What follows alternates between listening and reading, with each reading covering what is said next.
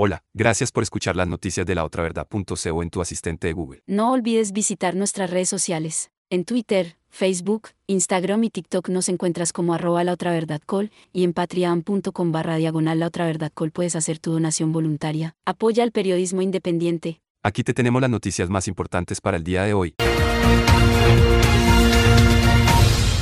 Se difundió por redes sociales un video inédito donde se ve el momento previo de la tragedia en el túnel Los Venados.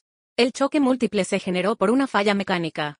En las imágenes se puede ver por varios segundos cómo la tractomula circuló a una velocidad demasiado rápida fuera de control, con una carga de 17 toneladas. Segundos después la tractomula entra al túnel Los Tángaras, y fue cuando aparatosamente chocó contra 17 vehículos provocando en el proceso la muerte de 8 personas y dejando a 34 heridos.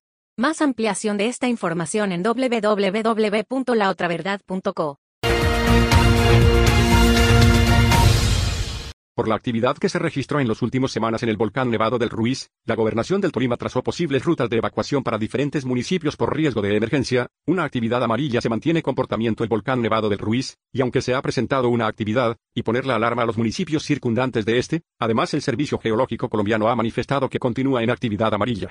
Más ampliación de esta información en www.laotraverdad.co. La alcaldía municipal de Ibagué en cabeza de la secretaria de Salud Joana Aranda, habilitó nuevos puntos para la toma de pruebas COVID-19.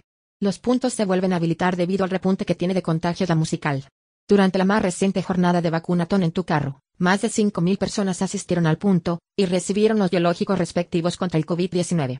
Dicha actividad que se llevó a cabo en el Estadio Manuel Murillo Toro, y que se tenía prevista hasta las 2 de la mañana, se extendió hasta las 5 de la mañana de este viernes 7 de enero. Vimos familias enteras que acudieron a esta cita, y que, en la comodidad de sus vehículos, lograron inmunizarse contra el COVID-19, sostuvo Joana Aranda, secretaria de Salud.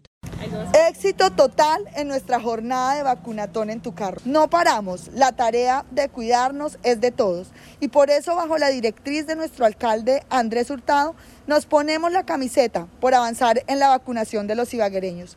Mil gracias a todos los ciudadanos que no les importó trasnochar y aceptaron esa responsabilidad de completar sus esquemas de vacunación. Más ampliación de esta información en www.laotraverdad.co. Hasta el 13 de enero hay plazo para inscribir la cédula. La inscripción de las cédulas para las elecciones del 2022 se pueden hacer ante la registraduría. En la ciudad de Ibagué hay varios puntos donde se puede realizar este proceso, con el propósito de facilitar a los ciudadanos el proceso de inscripción de la cédula de ciudadanía para que puedan ejercer su derecho al voto en las elecciones de Congreso, presidente y vicepresidente, que se llevarán a cabo el 13 de marzo y el 29 de mayo de 2022 respectivamente. La Registraduría Especial de Ibagué habilitó en el municipio ocho puntos para acceder a este proceso sin traumatismo, expresó el funcionario de la Registraduría en el departamento en el Tolima, César Bocanegra. Más ampliación de esta información en www.laotraverdad.co.